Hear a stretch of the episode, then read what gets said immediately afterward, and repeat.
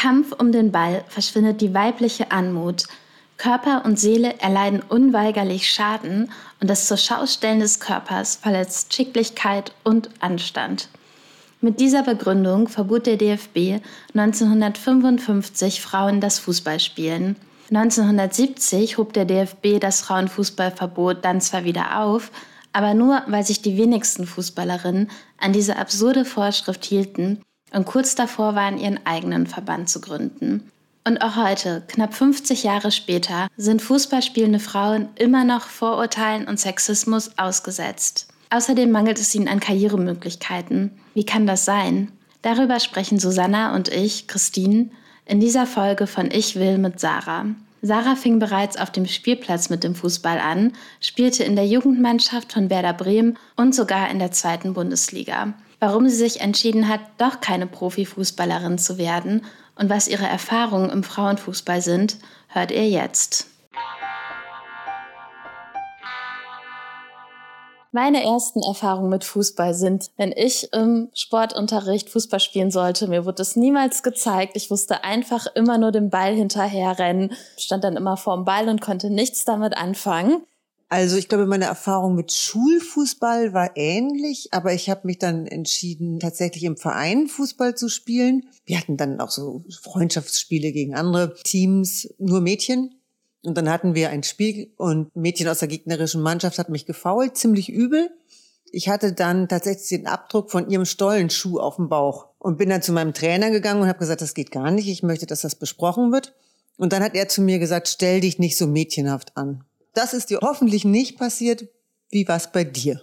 Das ist mir so nicht passiert, aber dieser Spruch, stell dich nicht so mädchenhaft an, ist auf jeden Fall einer, ich wüsste jetzt nicht, wie oft ich ihn gehört habe, aber das ist sicherlich schon öfter mal vorgekommen. Ich habe auch auf dem Spielplatz angefangen mit dem Fußball und ich kann gar nicht genau sagen, wann das war. Auf jeden Fall war ich sehr klein und habe da dann auch immer bei den Jungs mitgespielt und wenn dann mal Kinder auf dem Spielplatz waren, die dann nicht so regelmäßig waren, dann kamen insbesondere Sprüche, nee, mit dem Mädchen möchte ich nicht spielen. Aber gerade die, die immer da waren, da war das völlig eingespielt, völlig normal und auch überhaupt kein Problem. Also du hast auf dem Spielplatz angefangen, Fußball zu spielen. Genau. Wie ging es danach weiter für dich?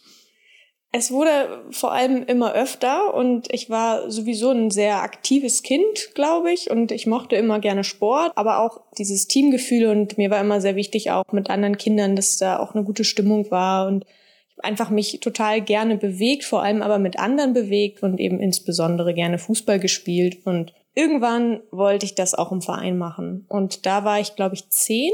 Und dann musste meine Mama ganz viele Vereine anrufen, um erstmal eine Mädchenmannschaft in Bremen zu finden, weil das ja noch nicht so verbreitet war. Und dann ging es aber zum Glück relativ schnell und auch gleich das erste Training hat mir da Spaß gemacht. Und hattest du deine Trainerin oder einen Trainer? Einen Trainer tatsächlich. Mhm. Auch nicht nur, also jetzt die letzten, wie lange spiele ich Fußball? 15 Jahre ungefähr, würde ich sagen, zwei Drittel männliche Trainer und ein Drittel Trainerinnen. Und das ist natürlich nicht repräsentativ. Also insgesamt sind es sogar noch viel mehr Männer, die den Trainerjob auch im Frauenbereich übernehmen. Ich weiß von Susanna, vielleicht magst du das noch mal etwas mehr erzählen, dass du dann auch in Berlin auf so einer Art Fußballschule oder so warst. Äh, eine Schule war es nicht. Es war nach meiner Schule. Da habe ich in Berlin Fußball gespielt. Also nach dem Abitur wusste ich überhaupt nicht, was ich machen möchte. Hab in der Zeit aber extrem gerne Fußball gespielt und da gab es dann die Möglichkeit, dass eine Lübars hießen die, die Fußballmannschaft, die haben eine Torhüterin gesucht und das war eine zweite Bundesligamannschaft, also ein deutlich höheres Niveau, als ich hier gespielt habe. Aber ich glaube, die haben schon sehr verzweifelt gesucht und die Saison ging schon fast los. Und dann war ich da beim Probetraining und habe mich ganz gut angestellt und habe dann da für ein Jahr relativ hochklassig Fußball gespielt. War auf jeden Fall eine super spannende Erfahrung, mal den Fußball aus diesem Leistungsbereich auch zu sehen und auch noch viel drastischer diese Unterschiede zwischen Männer- und Frauenfußball ganz deutlich zu erleben, weil da obwohl es zweite Bundesliga war, also wirklich sehr, sehr hoch. Viel höher geht's ja dann gar nicht mehr. Trotzdem war sowas wie Gehalt, wenn man sich da die Zahlen anschaut, schockierend. Also da konnte man definitiv nicht von leben. Und das ist natürlich traurig. Also wenn man hat genauso viel Training wie die Männer, man spielt auf so einem hohen Niveau, man hat den Druck, man muss die Leistung erbringen, sonst spielt man nicht. Und trotzdem ist da so wenig Wertschätzung. Die Trainingsbedingungen sind auch eine Katastrophe, also die Plätze teilweise.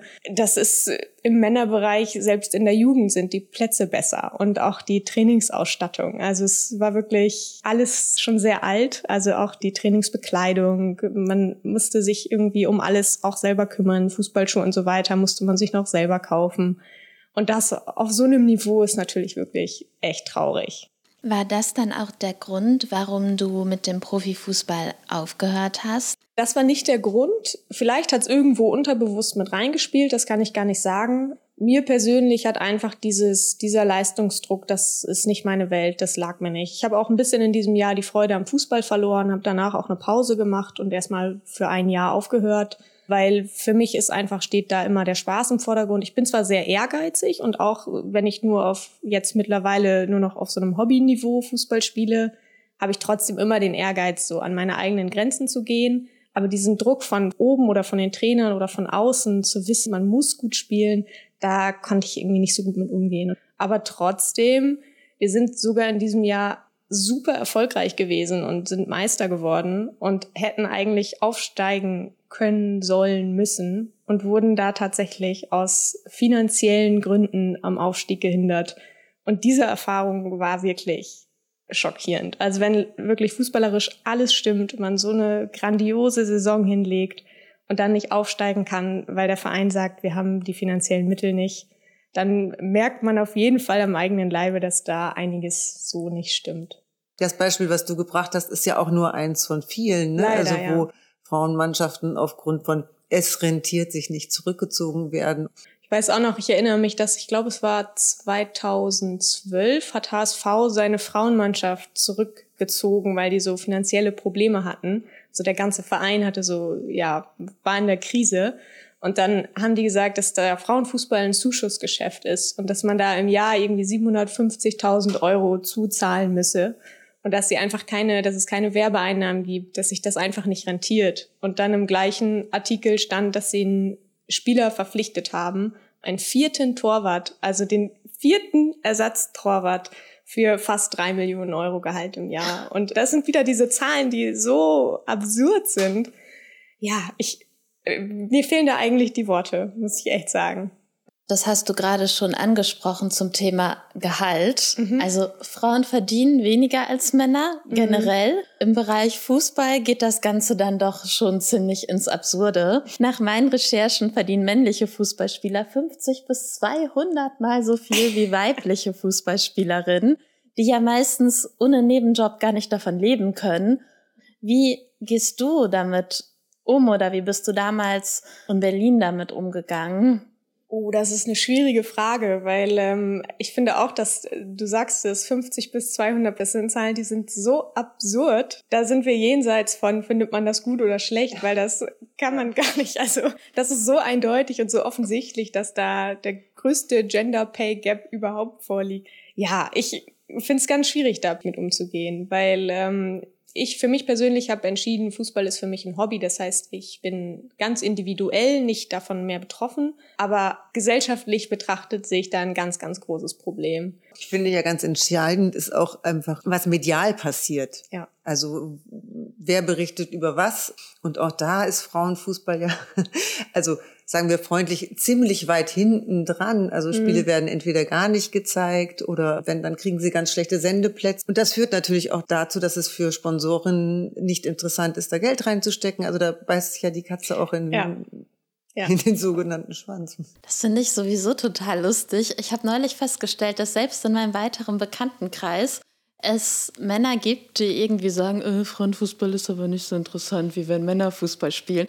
Also ich finde, im Männerfußball gibt es so viel mehr Schwalben. Also ich kann es natürlich nicht objektiv beurteilen, das ist nur mein Eindruck, aber wenn ich mir auch mal Männerspiele anschaue oder auch mal wirklich am Platz stehe in Jugendspielen, da ist ein ganz anderer Ton, da rufen auch die Väter hauptsächlich viel mehr rein. Es ist viel lauter, es geht viel ruppiger von der Art und Weise her zu, aber es wird auch viel mehr rumgejammert. Also es liegen viel öfter, viel länger Spieler am Boden, die sich über irgendwelche Kleinigkeiten beschweren und das ist im Frauenfußball wirklich viel seltener. Vielleicht auch deshalb. Vielleicht glauben auch die Frauen, sie müssten irgendwie sich dagegen wehren. Das weiß ich nicht.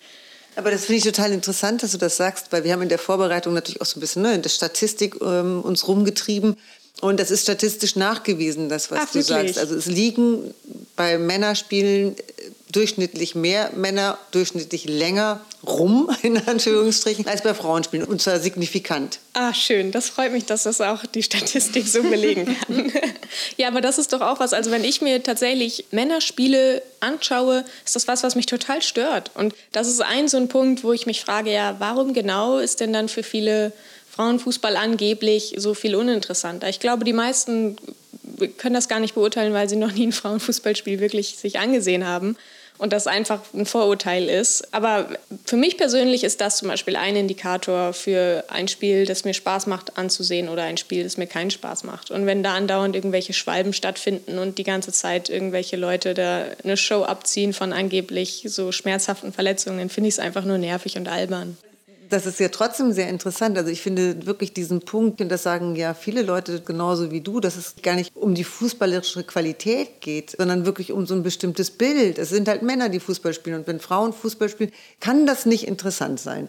Und dass sich das immer noch nicht wirklich durchgesetzt hat, dass das nicht stimmt, das finde ich total erstaunlich. Es ist nicht, man spielt einfach nur gut oder schlecht, sondern wenn man schlecht spielt, dann ist es nicht einfach schlecht, sondern dann ist es schlecht, weil man ein Mädchen ist oder weil man als Frau nicht schnell genug ist oder sowas. Also es ist immer so direkt mit irgendwelchen Vorurteilen behaftet. Also diese Doppelbelastung, die eine dann hat. Ne? Also nicht nur, dass du technisch das gut machst, was du einfach kannst, sondern du musst gleichzeitig immer noch Vorbild sein. Und wenn du es nicht bist, ähm, bist du es in der negativen Form. Genau, ne? genau. Und auf der anderen Seite ist es dass es Vorbilder gibt für Bereiche, in denen Frauen einfach nicht so ähm, repräsentiert werden. Das finde ich auch spannend. Da haben Susanne und ich auch vor dem Interview drüber gesprochen, dass bei Kindern und Jugendlichen ist es ganz oft so, dass die Jungs sagen, ich werde Profifußballer, ich brauche keine Schule, ich werde berühmt, ich mache so und so viel Tore, ich werde für die Nationalmannschaft spielen. Und das ist ja auch voll schön, dass sie da im Verein spielen und irgendwie das Gefühl haben, da auch aktiv was für ihren Traum zu tun. Bei den Mädchen, selbst wenn die im Verein Fußball spielen,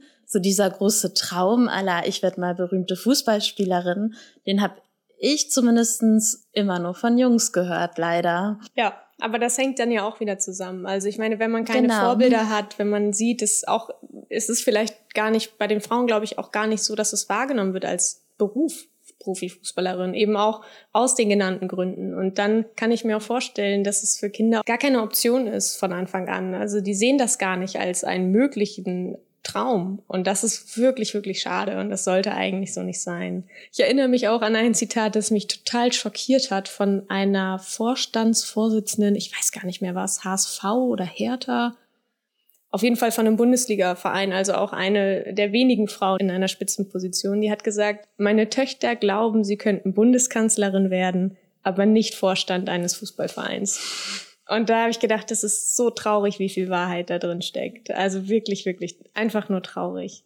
Das bringt uns ja auch schon ein bisschen zum Thema Sexismus. Da haben Susanna und ich auf jeden Fall auch noch ein schönes Spiel vorbereitet. Wahrheit oder Lüge. Okay. Wir haben Zitate gesucht mhm. vielleicht auch erfunden, mhm. über Fußballspielende Frauen, die im Fernsehen oder in Zeitung getätigt worden sind. Und unser Quiz ist jetzt mal zu schauen. Also wir lesen dir so ein Zitat vor und mhm. du kannst mal raten, ob wir uns das aus den Fingern gesogen haben. Bin gespannt. Okay. Die Aussage von einem Arzt. Fußball ist nicht vereinbar mit der weiblichen Natur. Frauen nehmen dadurch körperlich und seelischen Schaden. Das könnte ich mir vorstellen, dass das so getätigt wurde. Ja, wurde auch tatsächlich. dann, wenn meine Frau Fußball spielt, dann Scheidung. könnte ich mir zwar vorstellen, aber ich könnte mir auch vorstellen, dass ihr euch das ausgedacht habt. Leider nicht. Ach, schade. so kreativ sind wir gar nicht. Nein, das ist tatsächlich ein Zitat von Uwe Witt, ein ehemaliger Hertha-Spieler. Oha. Was so ein richtiger Fußballbomber ist, hat mehrere Gegner, aber auch mehrere Bälle. Okay, das kann ich mir nicht vorstellen, dass ihr euch das ausgedacht habt. Danke. Dankeschön. Das haben wir uns auch nicht ausgedacht. Das wurde im Fernsehen gesendet, sogar in den öffentlich-rechtlichen, im SWR. Allerdings 1962. Also es ist schon ein bisschen älter. Aber ich war auch, als ich das Zitat gehört habe, so wirklich. Unglaublich, ja. Dann haben wir auch noch einen schönen Decken, Decken, nicht den Tisch decken. Oh, das könnte ich mir sogar vorstellen, weil da gab es doch dieses Debakel, dass die Frauennationalmannschaft bei der ersten WM oder bei ihrem ersten Titel, glaube ich, haben die doch ein Kaffeeservice bekommen. Ja. also sowohl das Zitat stimmt, als auch das mit dem Kaffeeservice, was du gesagt hast. Und ich war ehrlich gesagt entsetzt. Also ich kannte die Geschichte mit dem Kaffeeservice und ich habe die so zeitlich irgendwo hingepackt, aber um euch alle nochmal zu erschrecken, die jetzt zuhört, das war nicht vor unglaublich langer Zeit, sondern das war 1989. Dann haben wir noch was ganz Schönes, finde ich. Oh ja. Wir können nicht ständig darüber diskutieren, diesen paar Lesben Geld zu geben. Ja, das glaube ich sofort. Gib uns eine zeitliche Einschätzung, bitte.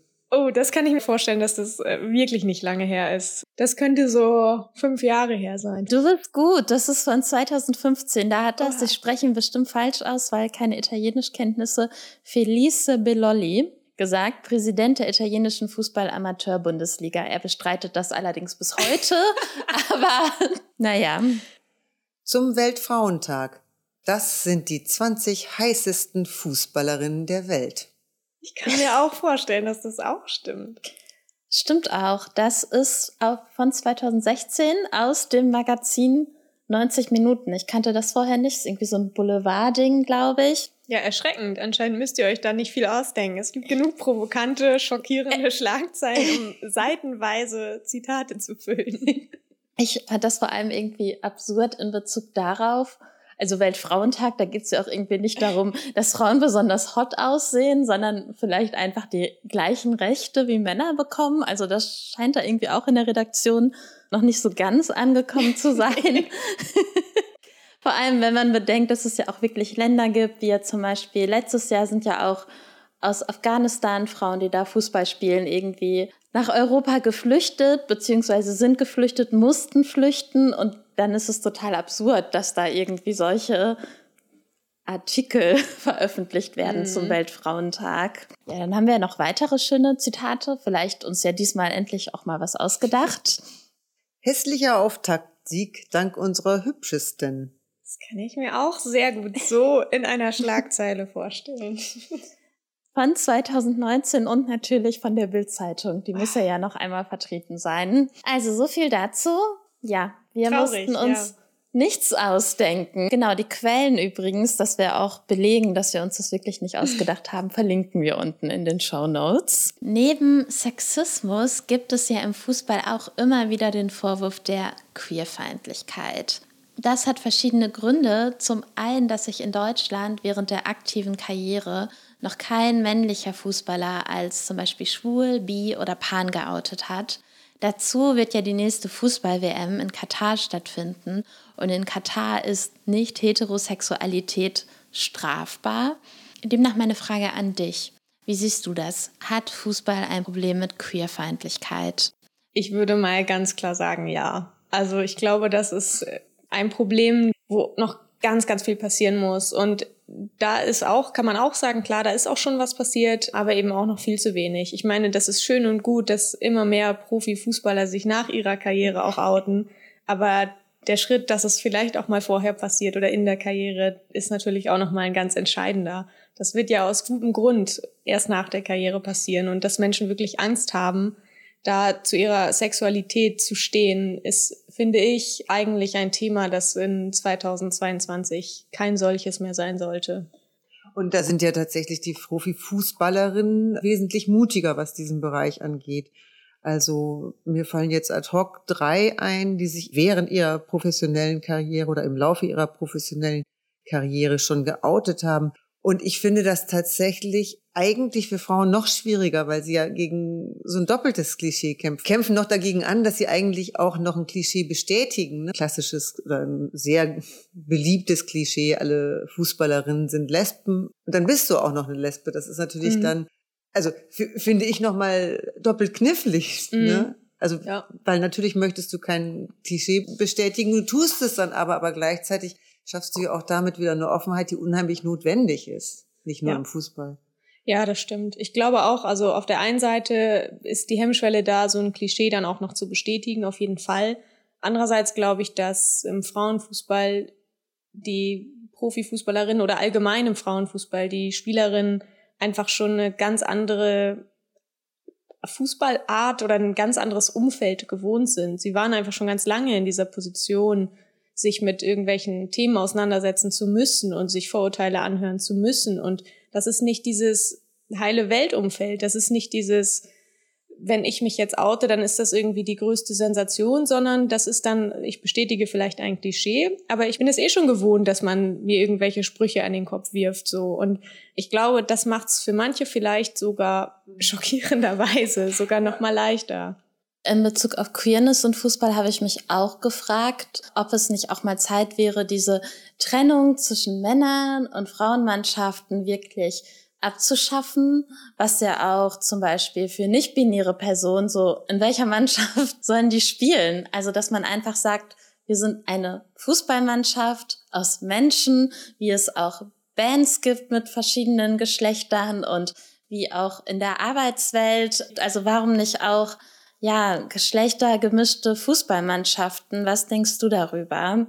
Ich find's cool, wenn es das gäbe. Auf jeden Fall. Das Erste, was mir dazu einfällt, ist, da würde mich jetzt interessieren, was da mal irgendeine ähm, Person, die ein höheres Amt im DFB bekleidet, zu sagen würde, weil die ja sowieso schon so festgefahrene Strukturen da haben, dass ich das einfach für, im, vor allem insbesondere im Profibereich, für leider absolut unrealistisch halte. Also das sehe ich überhaupt nicht. Das ist dann was, wo ich mir gut vorstellen kann, und das gibt es ja auch schon im, im Hobby-Fußballbereich, dass dann wirklich einfach Menschen sagen, so komm, wir wollen einfach nur Fußball spielen, wer hat Lust, wir tun uns zusammen und dass es dann einfach keine Rolle spielt.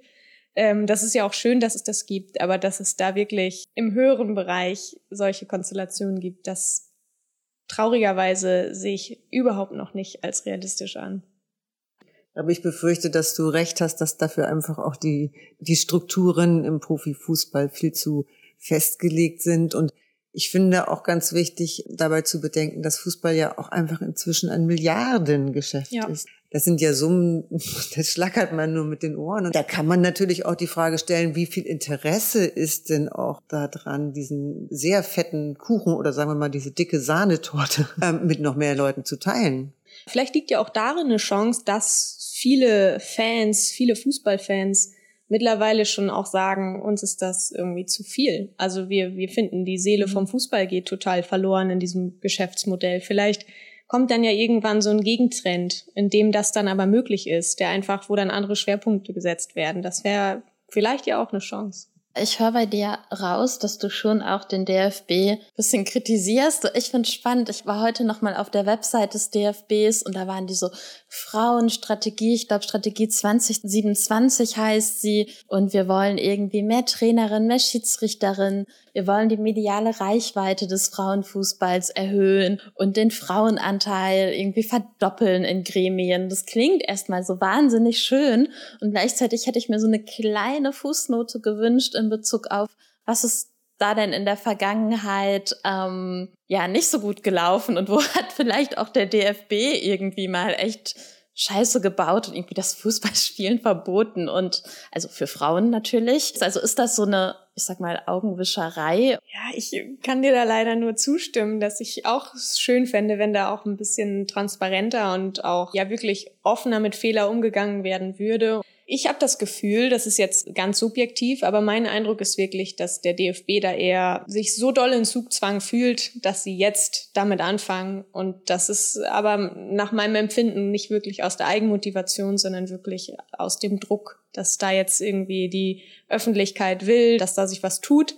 Und deshalb stellen sie da jetzt so ein Programm vor. Also ich persönlich finde, das hätte schon viel früher passieren müssen und eben auch wirklich viel selbstkritischer.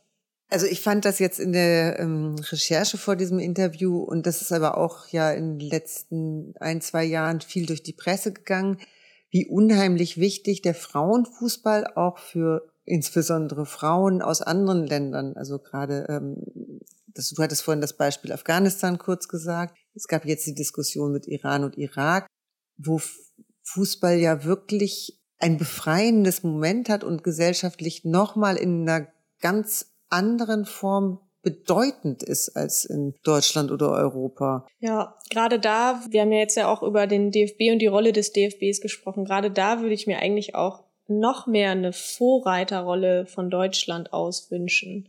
Also gerade, dass man auch, ja, da wirklich mal mit gutem Beispiel vorangeht. Okay, wenn du jetzt keine Frage mehr hast, würde ich weitergehen in die Klischeekiste. Was ganz spannend war in der Recherche, die Klischees sind fast alle ausschließlich für männliche Fußballer. Also okay. gab es sowas wie, ja, die haben alle irgendwie, fahren schnelle Autos und haben schöne Freundinnen und da war so total klar, ah ja, da geht's jetzt irgendwie um, ja, um männliche Fußballer einfach. Aber ein paar haben wir doch gefunden, die für alle Geschlechter oder eben speziell für den Frauenfußball gelten. Dann fangen wir gleich mit dem Schönsten an. Frauenfußball ist langweilig.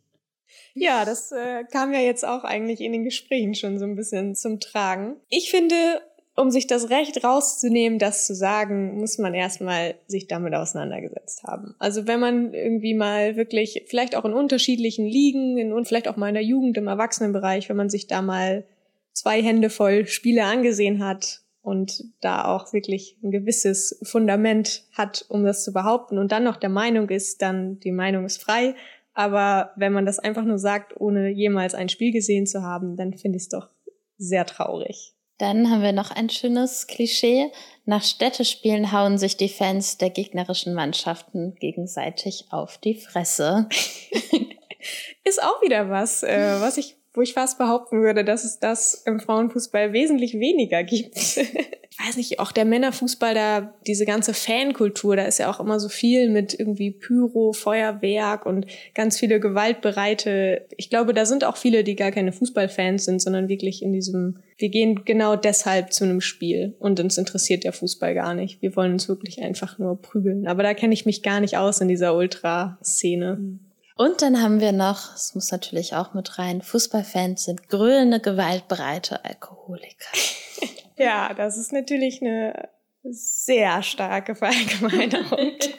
ähm, das ist ja wie immer, wie bei allen Verallgemeinerungen so, dass die, die irgendwie grölen, sind natürlich auch die, die auffallen. Und wenn man da wenige hat, dass da, ich weiß nicht, wenn da fünf Prozent der Fans grölen, dann sind das natürlich die, die auch in Erinnerung bleiben und die, die auffallen. Und wenn dann 95 Prozent friedliche Familien sind, die da sitzen und sich das Spiel anschauen, dann ist trotzdem dieser kleine Anteil der, der im Gedächtnis bleibt und vermutlich auch in der Schlagzeile landet. Und dann, dass sich dann so ein Klischee entwickelt, ist, glaube ich, nicht überraschend, leider.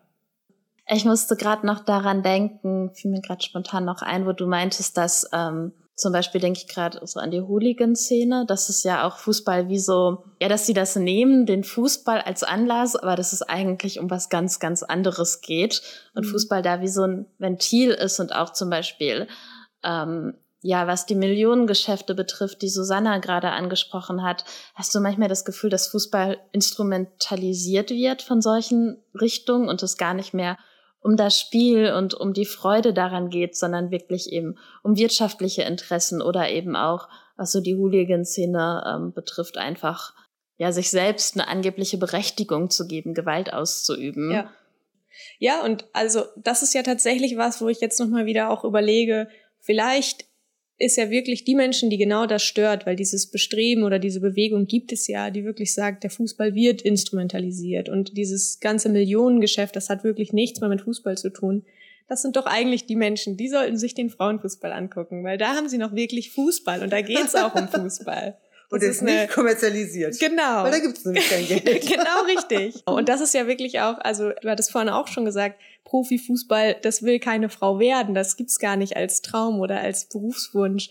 Und das ist ja wirklich was, die, die Frauen, die spielen Fußball, weil sie Fußball lieben und nicht aus finanziellen Interessen. Da kann man sich wirklich ziemlich sicher sein, dass das so ist.